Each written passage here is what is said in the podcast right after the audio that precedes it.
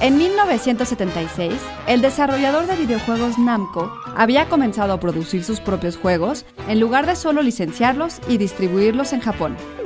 Creado por un joven empleado de Namco llamado Toru Iwatani, de 24 años, el juego que entonces se llamaba Puckman comenzó a desarrollarse a principios de 1979 y tardó un año y cinco meses en completarse. Las pruebas comenzaron un 22 de mayo de 1980, hace 40 años, y fue lanzado en diciembre de ese mismo año. ¿Por qué será que Pac-Man sigue siendo relevante? Psy Institute. Masterpiece Your Life.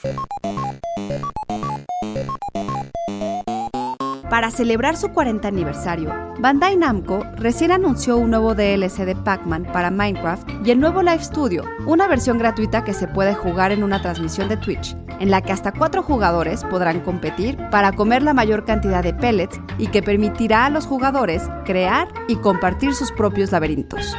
Sin embargo, el futuro de Pac-Man tal vez se encuentre en la manera en que el fabricante de GPUs Nvidia echó mano de inteligencia artificial para crear GameGun, una red generativa de confrontación que fue entrenada con 50.000 jugadas del juego original y que consiguió replicarlo en una forma totalmente jugable, sin haber entendido en realidad las reglas y sin necesidad de un motor de juego real.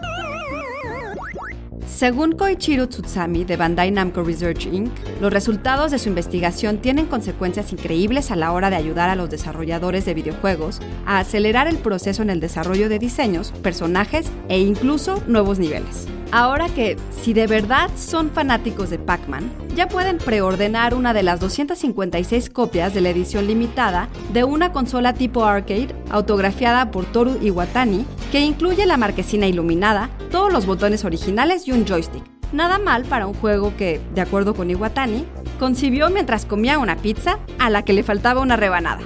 Guión de Antonio Camarillo, con información del portal IGN y GameSpot. Y grabando desde casa, Ana Goyenechea. Nos escuchamos en la próxima cápsula SAE.